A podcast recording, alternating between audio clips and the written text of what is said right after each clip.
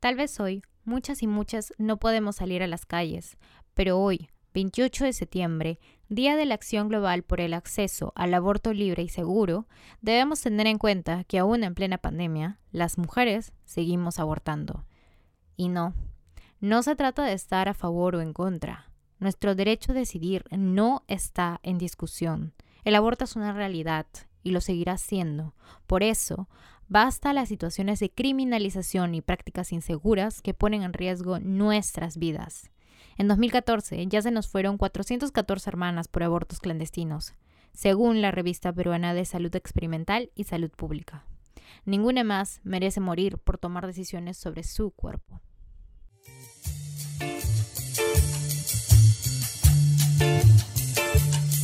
Esto es La Contracultural Podcast.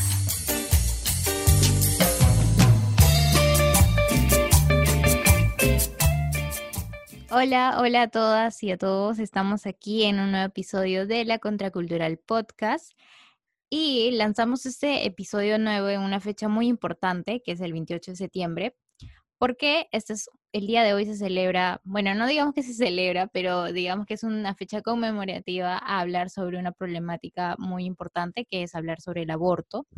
Eh, y es importante que hablemos sobre por qué es importante también eh, eh, se respete nuestro derecho a una libre decisión sobre nuestros cuerpos. Y por esto he venido con dos compañeras, ¿no? Que, me van a ayudar un poco a poder eh, hablar sobre esta problemática, ¿no? Y cómo lo vivimos nosotras acá en Perú también, en este contexto. Y eso es lo que tenemos preparado para el episodio del día de hoy. Entonces, antes de empezar con todo lo planeado para hablar, quisiera que mis dos compas se, se presenten y nos puedan explicar un poco de, de su activismo, ¿no? Frente a este, a este tema. Sí, Olis, Olis. Gracias primero. Ante todo, muy buenas tardes, noches, buenos días. Gracias, amiga, por invitarnos. Em, yo soy Ichi, em, soy activista en Serena Morena, también en Paremos el Acoso Callejero, y en Serena Morena eh, doy acompañamiento a mujeres y personas eh, que aborten, que deseen abortar. Hola, hola a todos, eh, a todos y a todas. Yo soy Lila, yo también activo con Serena Morena eh, y bueno, acompaño a mujeres y personas en situación de aborto igual que Ichi. Nosotras brindamos información y acompañamiento. y, ya que ambas son eh, de Serena Morena, quisiera que también me expliquen un poco de de qué es Serena Morena, ¿no? O sea, si bien sé que ambas dan el acompañamiento y que muchas de, las mujeres que apoyan a Serena Morena dan el acompañamiento, pero cómo, cómo, o sea, cómo, cómo se organizan, ¿no? O, qué es en realidad, es una organización, es una red, entonces también sería eh, interesante que nos puedan mencionar un poco y también sería bueno que nos cuenten también cómo llegaron ahí, ¿no? Y qué les motivó eh, participar en Serena Morena. Eh, bueno, nosotras somos una red Estamos ubicadas no solo en Lima, sino también en Huánuco, Ayacucho, Huancayo y Arequipa, eh, como Serena. Y además tenemos ciertas alianzas con algunas redes eh, regionales también, cuando hay que eh, acompañar casos allí, ¿no? En esos lugares. la red existe desde el 2017 y bueno, se brinda información y acompañamiento, ¿no? De forma segura, se brinda información certera y bueno, yo eh, llegué a Serena porque hicieron una convocatoria para, para nuevas integrantes, ¿no? Y bueno, escribí, eh, ellas, si no me equivoco, eh, nos pidieron que escribamos algunos, o sea, que respondamos algunas preguntas, ¿no? Respecto de nuestros sentires sobre este tema de aborto. Y así empezamos, a, bueno, se comunicaron conmigo, empezamos a reunirnos y así fue que llegué a Serena. Y, eh, mi interés eh, por este tema fue, eh, en verdad yo nunca he sido, a veces nos pasa, ¿no? Que cuando somos chicas, chibolitas, estamos como que en una disyuntiva muy grande respecto a este tema en específico. O sea, podemos sentirnos muy progres pero aborto, ok, de pronto se te aparecen los flashbacks que te ponía la monja en el colegio del, del ¿no? Y es como que, ok, ¿qué hago con esto? Eh, pero yo nunca, nunca fui como que muy, muy, eh, o sea, nunca estuve muy en contra. Y cuando me, cuando me enfrenté al tema, era chica todavía, tenía 19 y me tocó acompañar a una amiga, una de mis mejores amigas, eh, que quedó embarazada y me dijo, no lo voy a tener, ayúdame. Entonces, este, ahí fue que como que me enfrenté, ¿no? Y la acompañé así en mi chiquititud y, y no sabiendo casi nada, menos mal llegué a la línea de aborto información segura, que creo que debe ser la, la red más antigua que hay acá. Y ellas nos dieron información eh, que, que, nos ayudó muchísimo, ¿no? Porque finalmente pudimos completar el proceso entre las dos, eh, que realmente no sabíamos nada del asunto y gracias a su guía y a la información que nos pasaron, pudimos completar un aborto seguro y, y en la casa, ¿no? Claro, sí. Sí, justo, justo lo que mencionas. Eh, también para muchas el aborto ha sido como que un tema de, eh, o sea, muy conflictivo, ¿no? Para muchas de nosotras cuando llegamos a enfrentarnos con ese tema, ¿no? Porque es, no sé, a mí me pasaba que siempre se me, se, me venía a la mente ese video de ese bebé que lo matan y... Totalmente. Y, está, se mete en la tijera, ¿no? Y ahí como que lo cortan pedacitos y cosas así. Entonces, la verdad es que para mí es muy traumático, ¿no? Y claro, a esa edad eh, cuando somos súper niñas y nos enfrentamos a ese tipo de imágenes, ¿no? Y ese tipo de ideas de, no, que estás matando, ¿no? Y cosas así. Entonces, igual esto vamos a profundizar un poco más adelante, pero sí, me pareció muy interesante porque sí, yo también lo he sentido muchas veces. Claro, y esa información que te da además gente en la que tú, o sea, que tú confías que son gente que sabe de lo que habla, ¿no? Normalmente es un profesor o profesora en, tu colegio. Ay, bueno, yo, yo Yo llegué a Serena, soy la misma promo que la Lila. Eh, eh. y llegué igual. Llegué, misma promo. Llegué igual porque una amiga me, me dijo, oye, tú, yo sé que quieres seguir en todo esto del activismo. Y justamente estaba como que entrando en el mundo del activismo feminista y se cruzó en mi camino esto justo cuando tenía la oportunidad y el tiempo sobre todo para hacerlo. Y lo mismo, ¿no? Estuvimos en, varias reuniones aprendiendo bastante y, acompañando, que fue también un proceso de aprendizaje el cual no, no para nunca, ¿no? Sigue y cada experiencia que tenemos es completamente diferente y no solamente eh, nosotras damos la información, sino que muchas veces también aprendemos de las personas eh, de las, a las que acompañamos, ¿no? Y eso sí me parece súper importante. Y en cuanto a lo del video, pucha, a mí me pasaron el video ese de, ay, no, mi manita, mi bracito, mamá, ¿por qué? ¿Por qué derrumbas mi casita? Me lo pasaron en la universidad, o sea, ni siquiera como que en el colegio, en la universidad. Entonces, sí, pues es súper alta y traumático, pero la cosa es decir, eh, desaprendiendo varias cosas, ¿no? Que es todo un proceso, pero se logra. Sí, sí, sobre todo eso. O sea, yo también creo que cuando ya empecé a activar y a conocer, porque claro, todos estamos de acuerdo en cuanto a que la mujer tiene que empoderarse, todos estamos de acuerdo de que debe haber una igualdad de género, bueno, la mayoría, ¿no? Pero cuando hablamos de aborto siempre hay como que un tema de, mm, no estoy tan segura, ¿no? y es un poco, no sé, es un poco difícil, ¿no? Para muchas, incluso debatir ese tema, ¿no? Y por eso también creo que el siguiente tema que es importante que lo mencionemos y que tal vez va a ser un poco redundante es de por qué es importante hablar sobre el aborto, pero no solo sobre un aborto terapéutico, sino también de un aborto legal y seguro, ¿no? Y gratuito, aquí en el Perú. Porque claro, esa es una consigna que siempre lo, lo, eh, lo lo solemos utilizar eh, en los movimientos feministas, en las marchas, pero también es importante decir por qué aquí, ¿no? Eh, el sí es el aborto legal, seguro y gratuito, pero deberíamos también eh, tener en cuenta que lo que buscamos más en sí es el aborto libre, ¿no? Porque también el hecho de que se legalice el aborto implica muchas cosas más que, que ir a acudir a un lugar y que pucha, no, no te metan a la cárcel o te pongan a hacer servicio comunitario, ¿no?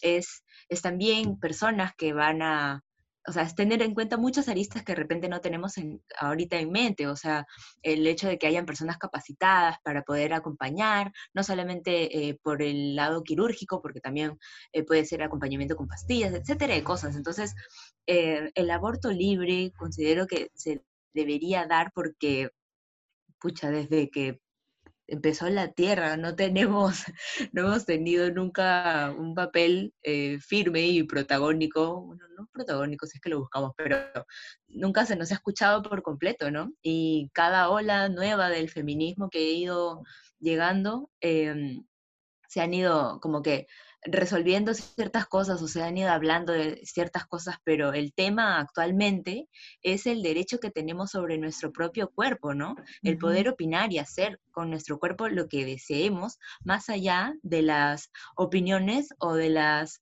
Em, de las posiciones eh, políticas o religiosas que tengan otros sobre nuestros cuerpos y cuerpas. Entonces, es, es, el hecho de, de, poder ser libres verdaderamente en nuestra toma de decisiones y hacer lo que se nos parezca bien para nosotras y nosotros.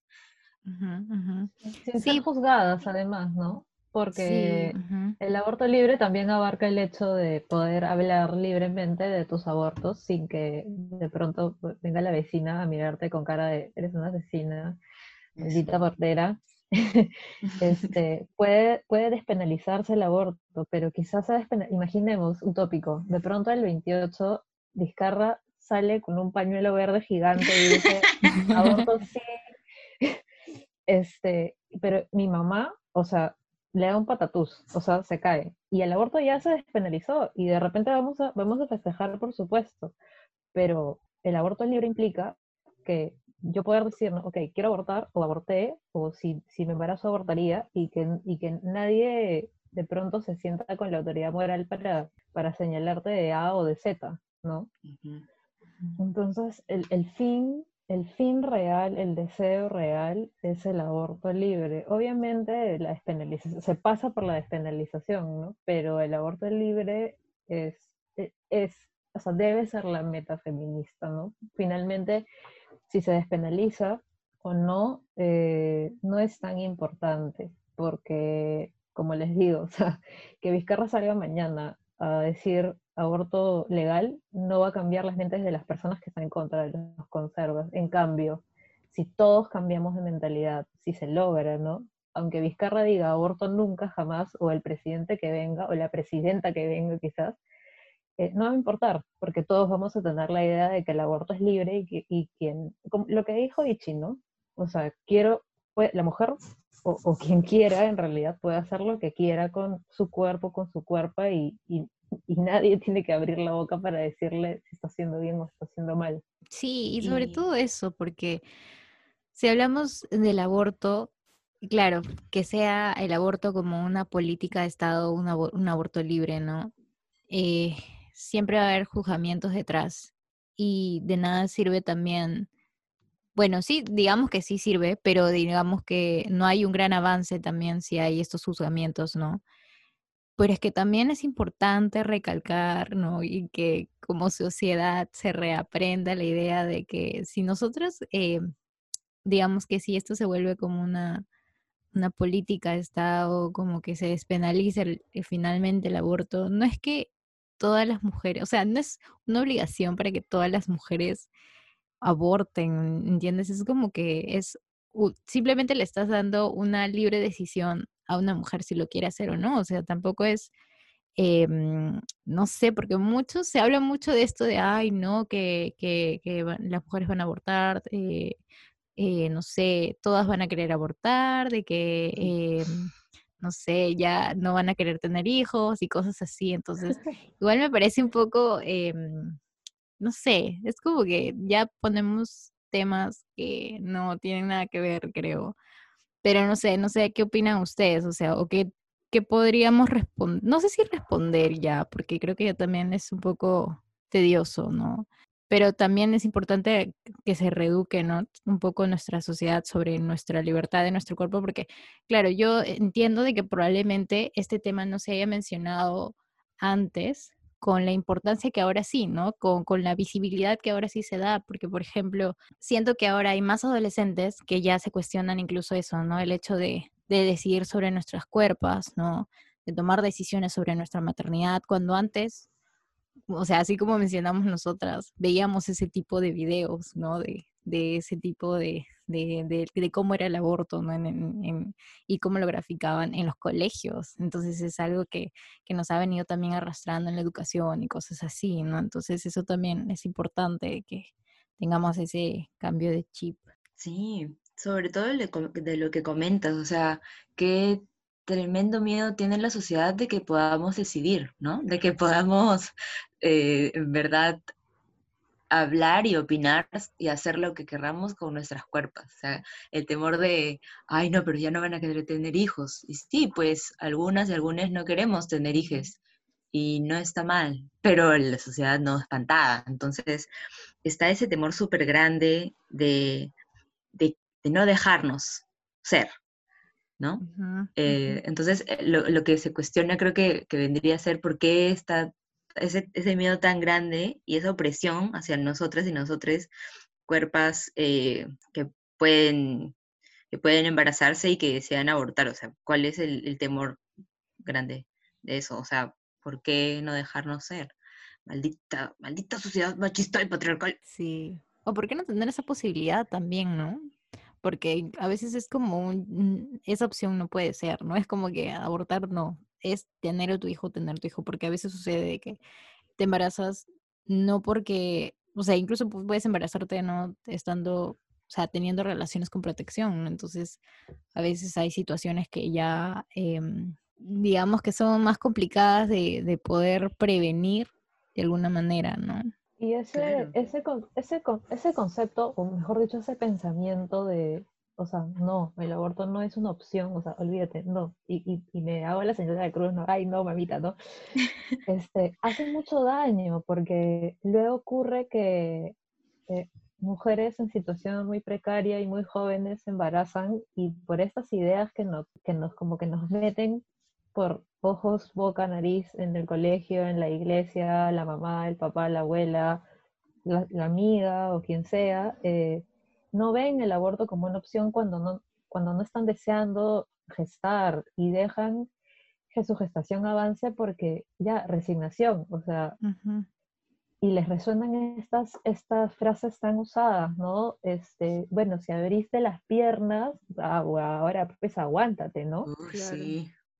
Es como que a mí me, a mí me, me choca bastante y, y, ahora más porque, bueno, yo eh, soy mamá además, y es como que, ok, un momento, la maternidad no es un castigo divino que, ay, por cachera, o sea, te aguanta la maternidad, o sea, no, no es así. Una, una madre no tiene, o sea, ¿por qué ser mamá? Porque, porque ah, te, ah, te, te cayó, pues no, o sea, aguántate ahora porque no te cuidaste. No es justo, no está bien una, una experiencia tan maravillosa como la de maternar no tiene por qué comenzar así. Y si comienza así, deriva en problemas muy grandes, eh, de depresión en la madre, en, la mujer, abandono, quizá eh, madres que crían solas. A mí me chocó muchísimo cuando pasó esto de la discoteca en Los Olivos y las muertas. Casi mm. todas eran mamás solteras. Sí. Y leyendo sobre sus historias, eran madres que necesitaban escapar de su maternidad. O sea, yo, como yo como mamá les digo, ¿no? Toda madre necesita escapar un rato de su maternidad, pero llegar a ese nivel de, porque fue muy irresponsable lo que se hizo, pero llegar a ese nivel de irresponsabilidad eh, por, por escapar de una realidad tan dura, wow, o sea, para mí fue súper, súper chocante, porque es, son cosas de las que no se habla y, pienso en ellas, ya, ya no las conozco ni nada, ¿no? Pero pienso en ellas como, como lo que, o sea, como el caso que les estoy contando, ¿no? Como mujeres que se embarazaron quizá y, y no tuvieron el aborto como una opción por estas ideas malditas que nos meten en la cabeza. O sea, que quizás si hubiesen decidido abortar, si hubiesen eh, tenido esa, esa posibilidad en su, en su mente, no hubiesen, no hubiesen vivido las historias que terminaron viviendo, ¿no? Claro, sí, y eso también me remite mucho a pensar de muchas mamás ahora, ¿no? Que tal, que vivir en cuarentena y estar, eh, 24/7 con tu hijo, con tu hija y que no hayas deseado maternar, es también pensar mucho en eso, ¿no? Que también, casi como tú dices, es algo muy importante mencionar porque también es una problemática que, que conlleva, que, que genera repercusiones en la familia en general, en los hijos, ¿no? En, en la mujer que está siendo eh, madre por obligación, ¿no? Sí, incluso me atrevería a decir que puede ser violencia, ¿saben? O sea... Por completo. eh, O sea, eh, eh, sí, el hecho, sí, de todas maneras debe, o sea, genera violencia, ¿no? Eh, sobre todo por el hecho de, no, como no has deseado maternar, toda la frustración y todas las cosas, eh, teniendo muy aparte del hecho de que muchas madres son jóvenes antes de los 18, ¿no? A partir del que 14, 17, menores de edad, cosa que eh, a esa edad no han vivido lo que una persona eh, de- vive eh, normalmente siendo adolescente o joven antes de ser mayor de edad, ¿no? Entonces, el tener una carga y una responsabilidad tan grande em, implica no vivir las experiencias que deberías vivir en ese momento también. Entonces, obviamente que lo, lo más eh, común que, que sucede es eh, educar con violencia, ¿no? Sí, sí, sí, eso también es algo que, sí, pues es algo muy preocupante también, ¿no? Y creo que por eso también es importante, ¿no? De que se hable sobre esta- este tema en, en, en nuestro país de manera como sin tabús, ¿no? Como, como una conversación de que entre mujeres deberíamos tener. Y algo que también me parece muy importante que creo que, que, que debería, deberíamos resaltarlo es que también pensar esta problemática del aborto como un tema también de, de sororidad, ¿no? Porque ya, o sea, podemos entender de que hay mujeres que sí desean maternar y que, y que desean tener hijos y, y, esto es parte de, de algo que está en su plan de, su plan de vida, ¿no? Y cosas así, pero también es pensar en de que hay mujeres que no, ¿no? Y eso también es como un, no porque yo sí quiero, es, debería, debería prohibirse para todas, ¿entienden? Algo así. Bueno, yo cuando, cuando empecé, ¿no? A, a cuestionarme esto, ¿no? De, de que, si, que si estoy a favor del aborto, no estoy a favor del aborto, cuando empecé con, como cuando ya me decidí y dije que sí quería ser feminista, fue por esto, ¿no? Fue porque tal vez yo no me imagino abortando, pero pero es un, pero no por eso no se debería impedir a que mujeres lo hagan. Exacto.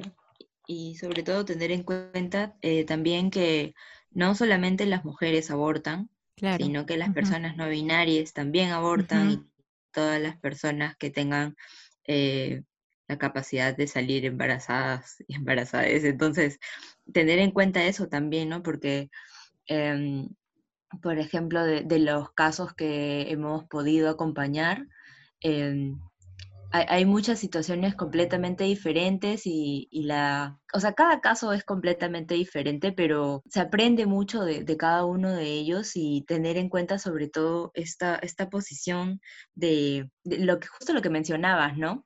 Que ya, yo, ponte, yo no quiero abortar, mi decisión es maternar y, y ya, y ser mamá, eh, pero ¿por qué estaría juzgando a otra? Si es su decisión, su cuerpo y ella simplemente o e- ella no, no se siente conforme con eso. ¿Qui- ¿Quiénes somos como para decir u opinar sobre otras personas, no? Sí, y además existe también la posibilidad de no querer maternar ahora, o sea, no querer maternar en, el- en ese momento. A mí me da risa cuando las personas, o sea, cuando tú, Anaís, sacaste esta, es- esta frase, ¿no? De ahora que el aborto es ilegal, todos van a querer abortar, todos nadie va a tener hijos. Esa gente que dice eso no tiene, no tiene, no sabe nada de lo que es este, la realidad de los abortos, de las personas que abortan, eh, abortan de todas las edades, abortan personas que ya son madres, abortan mujeres, eh, de- o sea, todas las mujeres, todos los tipos de mujeres, entre comillas, que te puedas imaginar. O sea, una mujer que aborta, una persona que aborta no es una feminista tipo pelo verde, pañuelo verde en la muñeca y que va a todas las marchas. No, Eso, eso. aborta la policía, aborta tu mamá, aborta tu mejor amiga, aborta Ujú. tu vecina, aborta la chica que sale del colegio a las 6 de la tarde, aborta, o sea, esto de que, ay, no, las que abortan son así, son hasta feminazis, eso es mentira. Sí, nada que Mm, ver. Sí. Aborta la no- mujer que tiene tres hijos ya y ya no quiere tener un cuarto, pues. Sí, sí, o la que buscó tener hijos y ha estado buscando dos años, pero justo este año no puede porque no, porque no puede, pues, ¿no? Y que se quedó embarazada y dice, ok, no, esto en ese momento lo busqué, y- y- pero ahora ya no lo busco, lo buscaré luego y listo. O sea, no este, no existe el perfil de la mujer, o sea, existe, ¿no? Claro, hay- hay, personas y mujeres que dicen, ok, yo jamás tendré hijos, pero hay mujeres que dicen, eh, tendré hijos a esta edad y si es antes, no pienso cambiar mis planes porque mis planes están así y bueno, si me embarazo, aborto y ya está.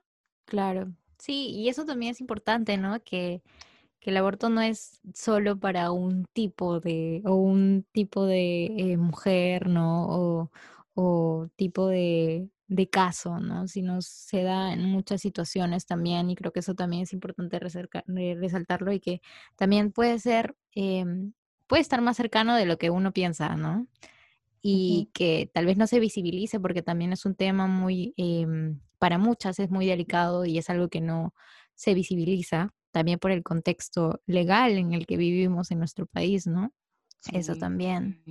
Mencionando sobre la situación legal eh, del aborto en el Perú, en verdad es es súper complicado, complicada la situación acá, sobre todo porque hay mucha desinformación con respecto a las modalidades en las que se puede realizar esto, ¿no? Y sobre todo que em, muchas, en la mayoría de ocasiones son las adolescentes eh, menores de edad también las que se ven mucho más perjudicadas con esto. ¿Por qué? Porque al realizar el procedimiento en sí, eh, se acuden por alguna emergencia al hospital, el mismo sistema ¿no? de salud eh, se encarga de, asustarlas tanto que las hacen hablar eh, cuando, eh, teniendo en cuenta sobre todo que esto es algo muy importante que todo el mundo debería hacer, que mm, el realizar el procedimiento sublingual con miso no genera ninguna evidencia que, eh, que hayas realizado un aborto. O sea, no hay forma, ningún examen, nada que pueda corroborar el hecho de que has inducido un aborto si usas de manera sublingual el misoprostol. Entonces, eh, los doctores en sí eh, no pueden saber, no, no hay ninguna manera eh, que puedan eh, verificar ese hecho. Solamente lo hacen si es que asustan a las mujeres o personas que acuden, ¿no? Por alguna emergencia.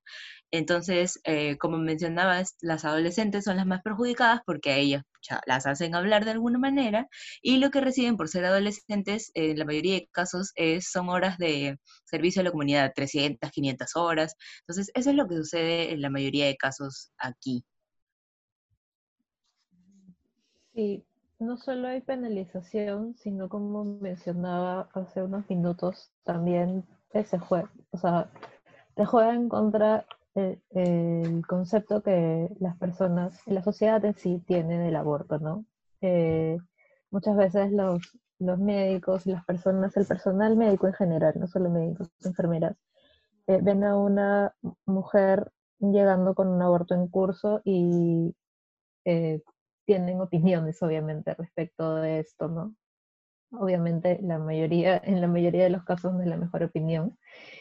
Y esto afecta directamente el trato que les dan, ¿no? El servicio, eh, el servicio, el servicio de salud que se le da, la atención que se le da, muchas no las atienden con la rigurosidad necesaria o las amenazan con llamar a la policía. Es, es muy recordada esta foto en, en, un hospital en provincia, en el norte, si no me equivoco, no sé en qué provincia, eh, donde se veía pintado en, en la pared un, un, aviso gigante de cualquier persona que llegue con un aborto en curso, este, se llamará a la comisaría o a la policía.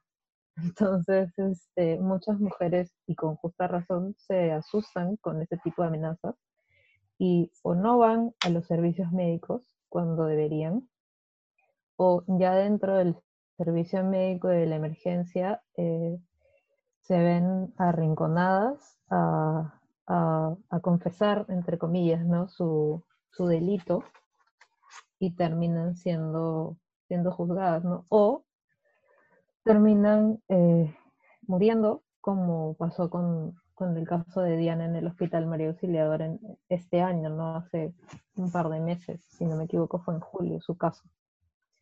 Eh, no se sabe hasta ahora qué pasó con ella, pero sí se sabe que cayó de la ventana, de, la ventana del, piso en donde, en donde estaba internada, ¿no? Ella antes había mandado un mensaje a su, a su esposo advirtiéndole, contándole que iban a llamar a serenazgo, que le habían dicho que iban a llamar a serenazgo. Sí, eso, y, y es, y es como que preocupante, ¿no? De que eh, muchas eh, y muchas estemos aterradas frente a, a, una opción que es nuestro derecho al fin y al cabo, ¿no? Sí, y, y también es obligación de, del personal de salud, ¿no? Si una mujer llega en situación de aborto en personal, a un centro de salud, es obligación del personal dar la atención necesaria de urgencia, o sea, con la urgencia que corresponde, ¿no? Porque puede ser que esa mujer se esté desangrando realmente, aunque el aborto con pastillas es bastante seguro y la verdad es que las emergencias realmente, las reales emergencias son muy pocas. Puede ser que sí sea una, emergencia, cuestión de vida o muerte y, y muchas veces por los prejuicios que existen en las mentes de estas personas, la atención no se da con la prioridad necesaria o las mujeres reciben maltrato, ¿no? Incluso entre los, los, el personal de salud, ¿no? También hay ese estigma de, o sea, yo supongo que también tienen ese estigma y por esa razón también hay esta presión de, de que confiesen, ¿no? O que digan, porque tengo entendido que también no, o sea, no es necesario que digas que qué es lo que has eh, qué es lo que ha pasado, ¿no? Y cosas así, o confesar el hecho si has sufrido o has tenido algún proceso de aborto o algo así, ¿no? Para que te puedan atender, ¿no? No es, no. No es un requisito eso. No, porque además los síntomas de un aborto espontáneo son los mismos que un aborto causado, entre comillas, por el mismo profesor. Sí. Eh, no hay ninguna diferencia entre, entre uno y otro. Y eso también implica que el tratamiento es el mismo. Entonces, no hay ninguna diferencia eh, de tratamiento. Hay muchas mujeres a las que hemos acompañado que nos dicen, llegué al hospital y me dijeron, dime que has tomado pastillas porque así te puedo ayudar mejor. Eso es mentira. Lo que está haciendo ahí el médico, la médica, la enfermera, el enfermero, es hincarte para que tú le digas, ay, si tomé pastillas, por favor ayúdame, y llamar probablemente a la policía. Sí, no tienes Entonces, ninguna obligación. No, y tampoco eh, va a hacer que te atiendan mejor o que te den un tratamiento mejor, ¿no? No, es el mismo tratamiento que te dan eh, si es un espontáneo o si es un eh, aborto con pastillas. Sí. Y bueno, creo que eh, con esta información importante, ¿no? Que podamos eh, aprender o difundir, eh, podemos cerrar este primer bloque, ¿no? Y entrar al, segundo para poder hablar también de, del por qué, por qué las mujeres abortamos, ¿no? Aunque ya también lo mencionamos un poco, pero también mencionar esto, ¿no? De por qué las mujeres abortan, por qué eh, muchas y muchas abortan, ¿no? En nuestro país también. Y cómo se está viviendo esta situación, ¿no? Cómo, cómo pueden hacer mujeres eh, y diversidades en, si quieren, si deciden abortar también, ¿no? Y bueno, regresamos en el segundo bloque para hablar más de esto.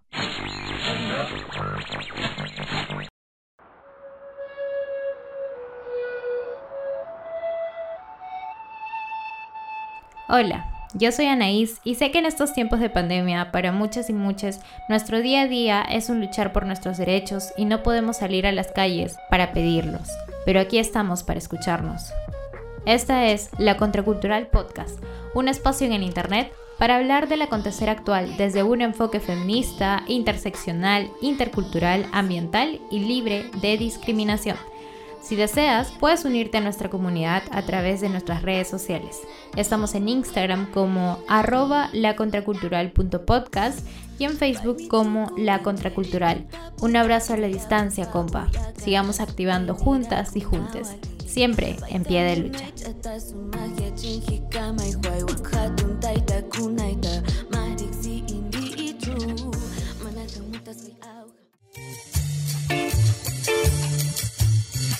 Y bueno, regresamos en este segundo bloque y vamos a mencionar un poco de, del tema que ya mencionamos, ¿no? Del, del por qué abortamos, pero también cómo se vive los abortos en, esta, en este momento de pandemia, ¿no? Y en este momento donde, mm, digamos que, no, no sé si antes era un poco más, más eh, fácil o había más facilidades, pero es que antes también había este soporte, digamos, de acceso, no había como que mayor acceso, pues, probablemente, bueno, ustedes son las que saben más que yo, entonces eh, también quisiera que ustedes me cuenten sobre eso, ¿no? Sí, bueno, sobre todo, bueno, en la pandemia considero, eh, a ver si Lila de todas me va a dar la razón, que en las primeras semanas recibimos muchísimos casos. Eh, hasta diría primer mes fácil, ¿no? Sí, y, además que todo era heavy porque eh, el, ejército, amiga, estaba en las calles. Eso, complicadísimo y, la, sobre todo porque empezaron a cerrar, eh, no podía salir y habían tiendas que estaban cerradas, farmacias, o sea, el hecho de, conseguir pastillas en sí acá ya es complicado, pero la pandemia, el encierro, los militares, el ejército, la policía, lo hacía todo mucho más complicado, ¿no? Y tener en cuenta que las mujeres no dejaron de abortar en la pandemia, ni dejan de abortar. O sea, eso va a seguir sucediendo y, sucedió. Entonces, em, fue también, em, digamos, una manera para nosotras reorganizarnos y ver cómo podíamos ayudar eh, de la manera en que se estaba dando todo, que era un poco más virtual, ¿no? Que era cosa que ya lo hacíamos bastante virtual, pero era em, digamos, un 2.0, repotenciarlo para poder eh, tener el alcance y sobre todo darnos abasto en poder ayudar a las personas que lo necesitaban. Mm, y justo antes de, también em, profundizar más en esto, el acceso a misoprostol, ¿qué tan em, libre o qué tan fácil es poder acceder a esa, a esa pastilla? Bueno, el misoprostol lo encuentras en verdad en cualquier farmacia porque es un medicamento básico, o sea, es, considerado, eh, no sé cuál es la palabra, pero digamos fundamental para la Organización Mundial de la Salud. O sea, todas las farmacias del Perú deberían tenerlo, eh, pero obviamente no lo tienen porque los dan para que las chicas aborten, ¿no? No. Eh, lo tienen porque también sirve para las úlceras estomacales. Mm. Entonces, e, es más, el, el miso se descubre eh, por las mujeres que quieren abortar porque ha sido creado para eso, para las úlceras estomacales. Las mujeres empezaron a dar cuenta que en el papelito este que viene en la pastilla decía, no tomar si estás embarazada porque causa aborto. Acá está, amiga. La solución, encontramos.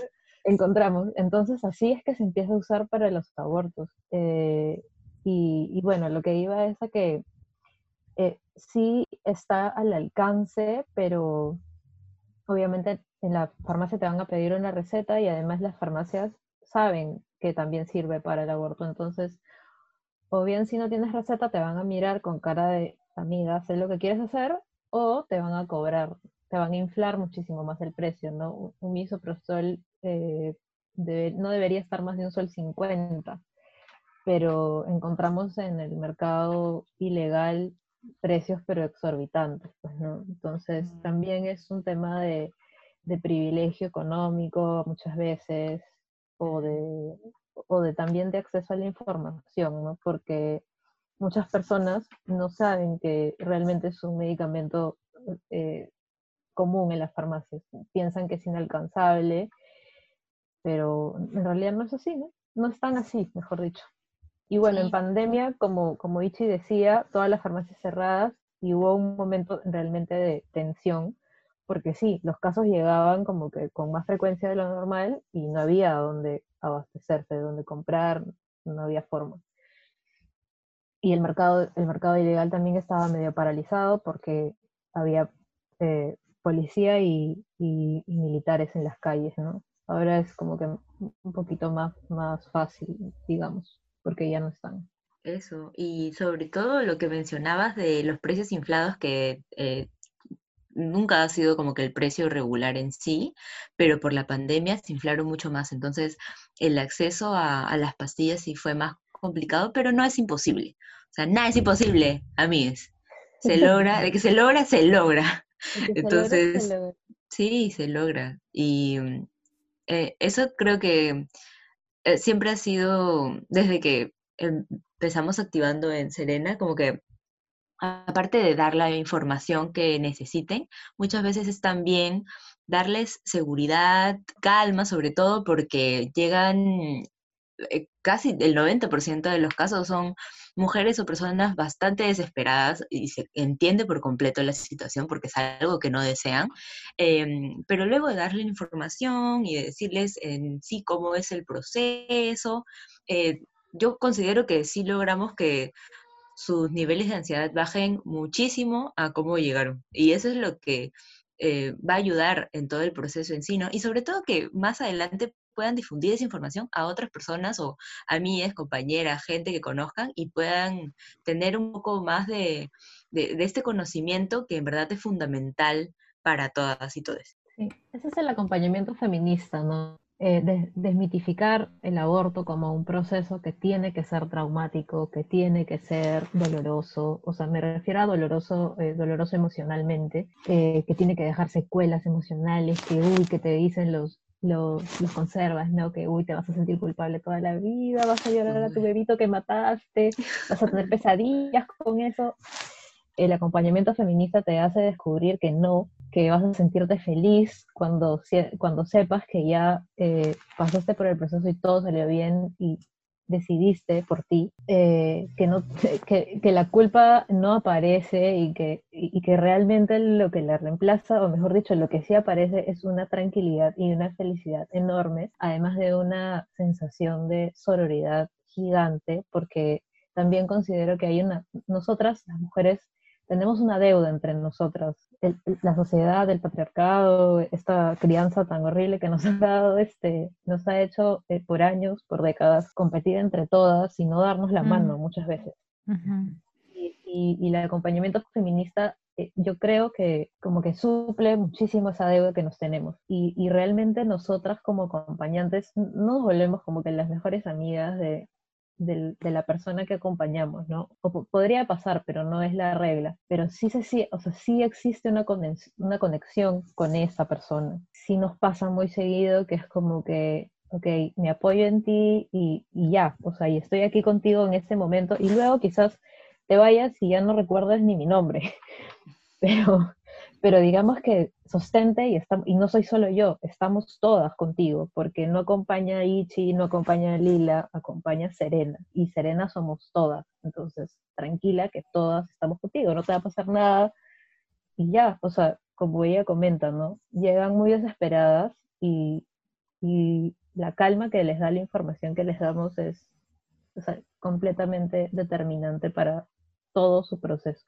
Sí, creo que el, el hecho de también de tener algún, alguna feminista ¿no? en, en nuestro grupo o en nuestra familia también genera eso de a ella voy a recurrir ante este tipo de temas, ¿no?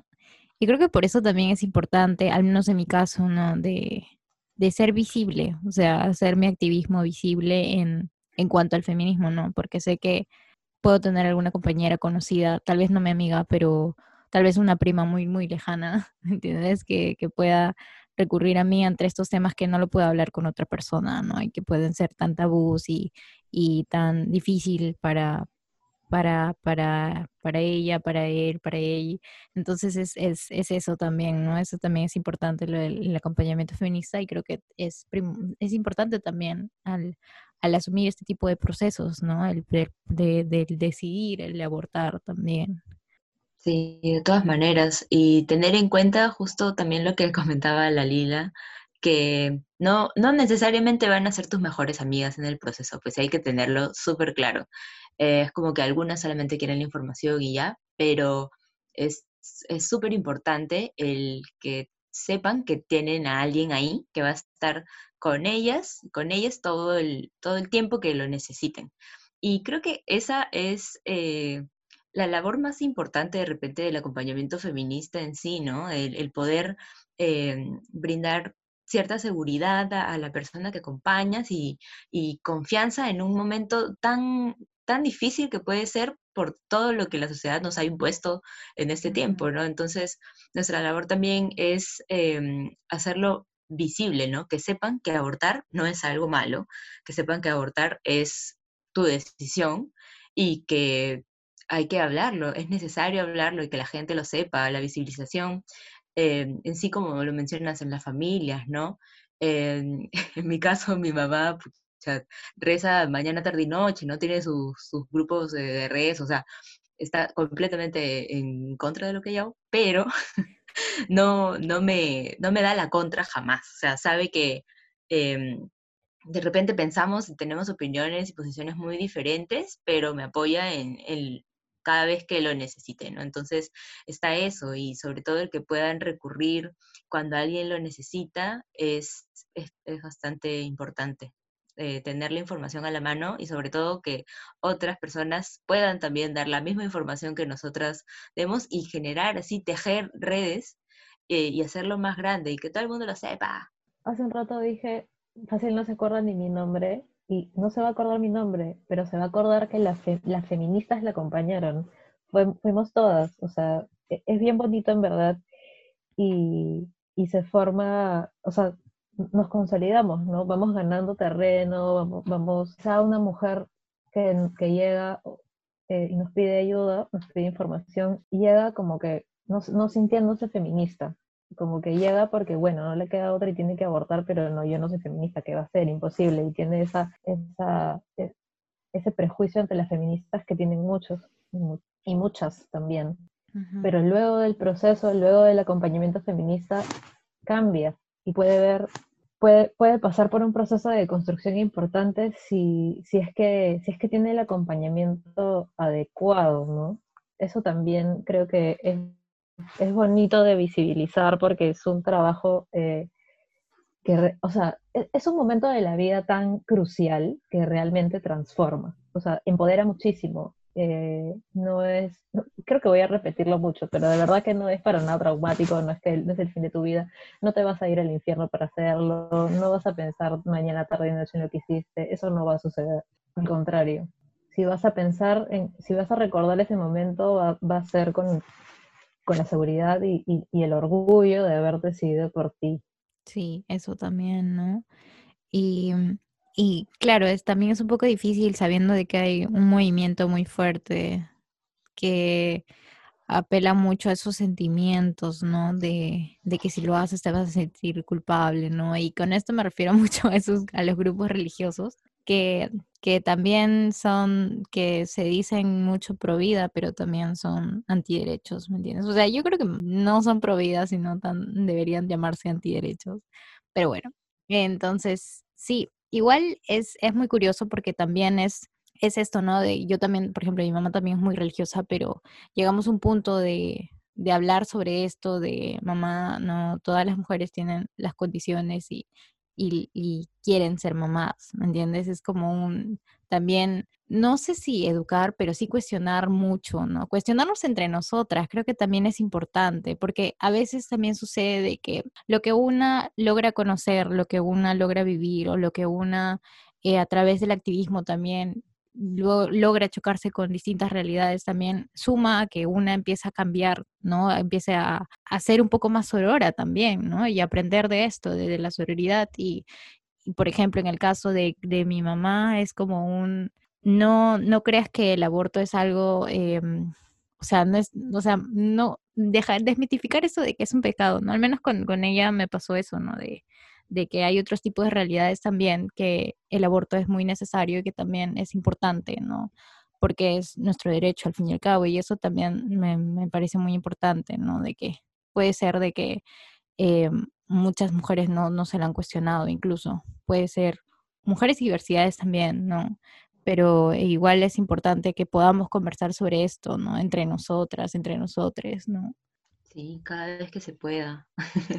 que eso es lo que hacemos básicamente, ¿no? siempre, no sé, tratar de dar información y que, que se pase la voz, generar esto de, de, las redes y tejer así, de a poquitos, a poquitos, logra bastante, en verdad. Sobre todo cuando acompañamos y les decimos, oye, ahora que ya sabes cómo es, eh, ten en cuenta que obviamente el proceso no es igual para todas las personas, pero ya sabes cómo es en sí, ¿no? Entonces también lo puedes ir difundiendo entre tus compañeras, amigas y así se va tejiendo de poquitos a poquitos.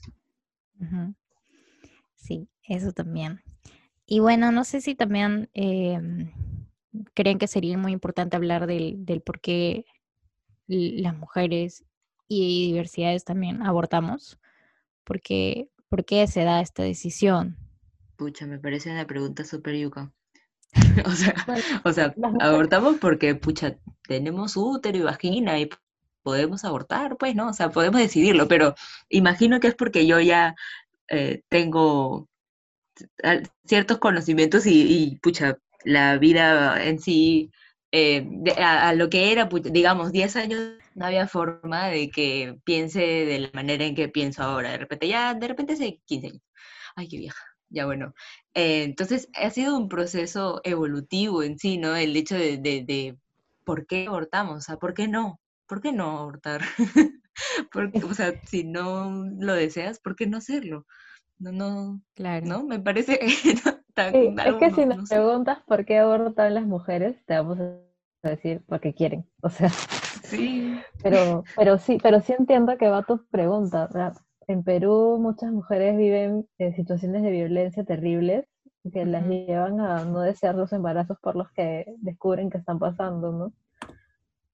Eh, eh, ese es el caso, digamos, que podría ser el más eh, el más terrible, el más urgente, entre comillas, ¿no? Para, sobre todo para la sociedad, ¿no? El, que está mejor visto.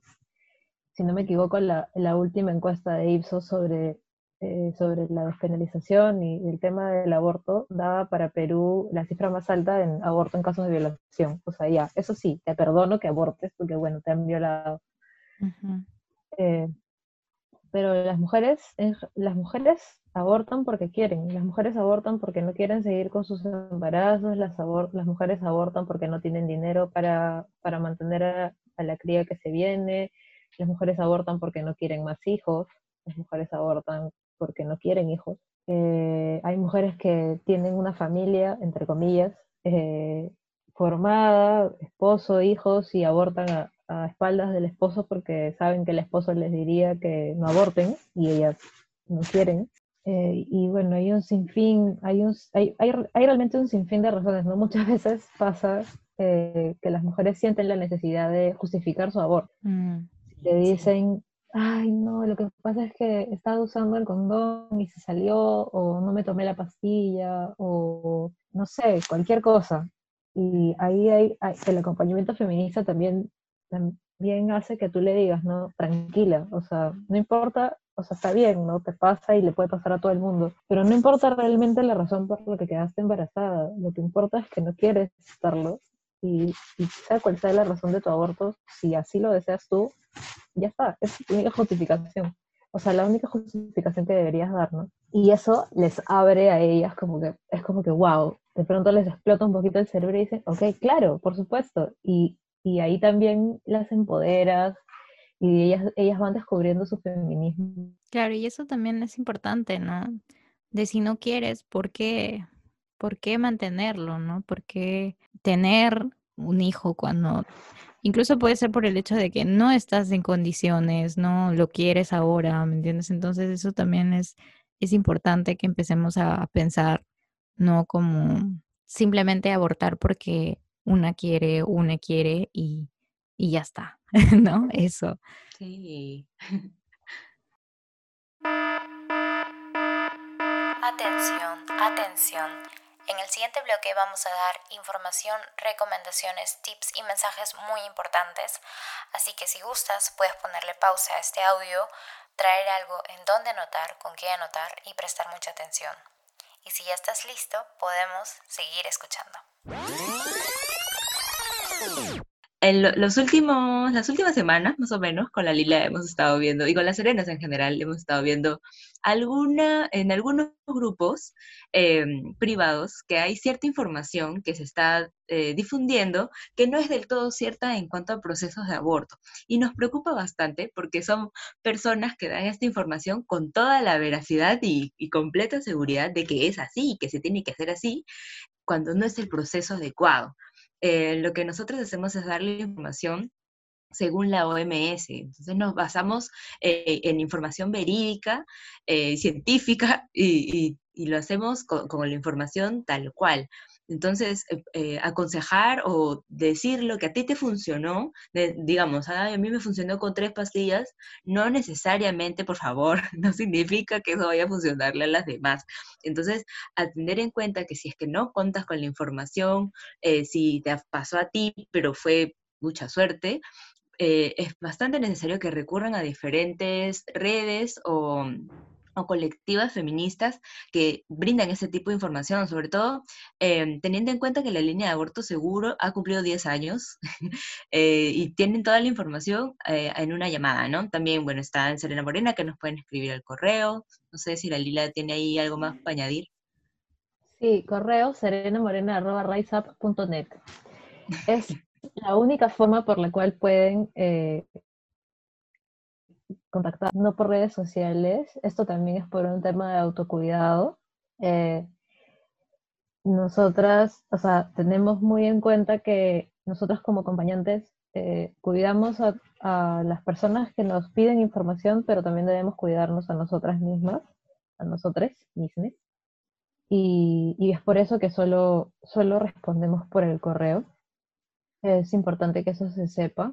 Y sí, es importante eh, saber que la dosis de misoprostol eh, que se puede usar entre la sexta semana y hasta la, hasta la semana 12 es de 12 pastillas, eh, 4 bajo la lengua cada 3 horas, desde las 6 hasta las 12, no antes de las 6, porque según los acompañamientos a las mujeres, eh, antes de las 6 el porcentaje de efectividad baja considerablemente.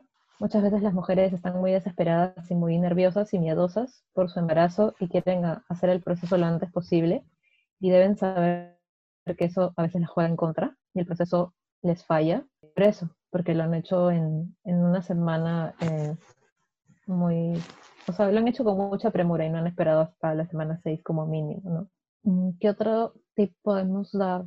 bueno, lo que ya dijimos hace unos minutos, identifican que, está ocurriendo algún signo de alarma en su proceso, pueden ir a cualquier hospital y el hospital y las personas que ahí atienden están obligados a darles la atención necesaria y urgente que necesiten, sin necesidad de que ustedes digan absolutamente nada de que usaron misoprostol o no usaron misoprostol. Por más de que les digan que se puede saber eh, por sangre si lo usaron, es mentira, eh, si, el, si, ha sido usado de manera sublingual, no hay forma de que ellos puedan saberlo. Eh, y tienen que atenderte, además, eh, con el mismo procedimiento que usarían si es que viene una persona con un aborto espontáneo, así que no cambien nada tampoco que, que la mujer diga o no que ha usado pastillas. Y, nada, creo que eso es todo.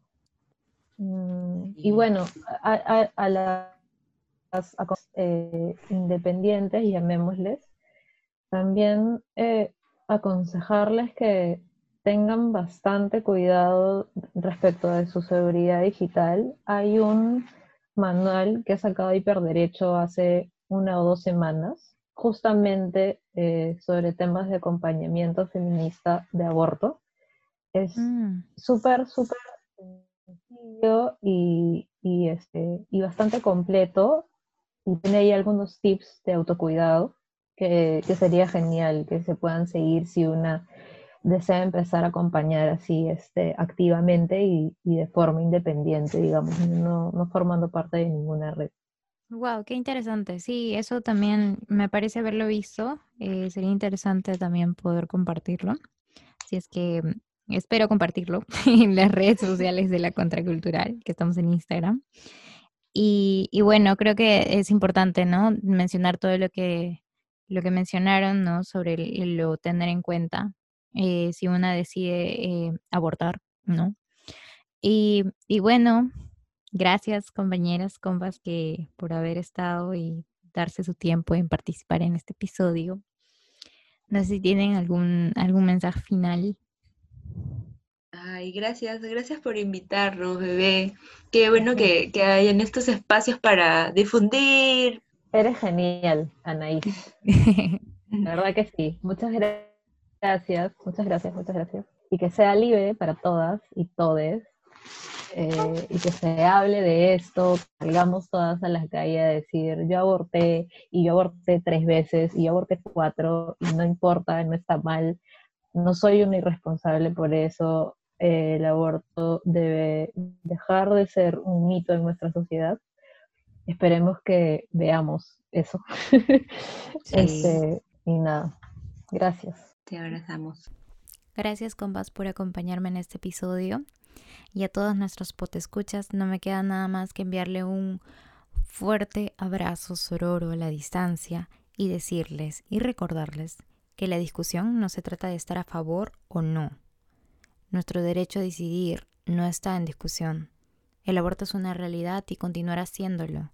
Su realización no debe exponer a las mujeres a situaciones de criminalización ni a prácticas inseguras que pongan en riesgo nuestra vida y nuestra salud. Por eso exigimos un aborto libre, seguro y gratuito. Hasta un próximo episodio.